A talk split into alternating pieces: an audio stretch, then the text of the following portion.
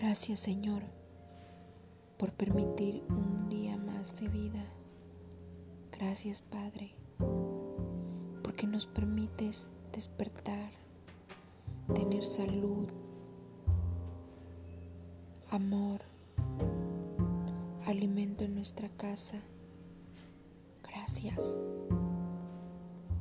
Muchas veces no vemos lo que tenemos, pero hoy agradezco todo lo que tengo, todo lo que soy, Señor,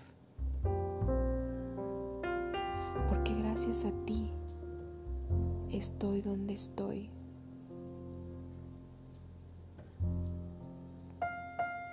Ya no quiero quejarme más, sino solo darte gracias. También quiero poder inspirar a personas para que puedan hacer lo mismo.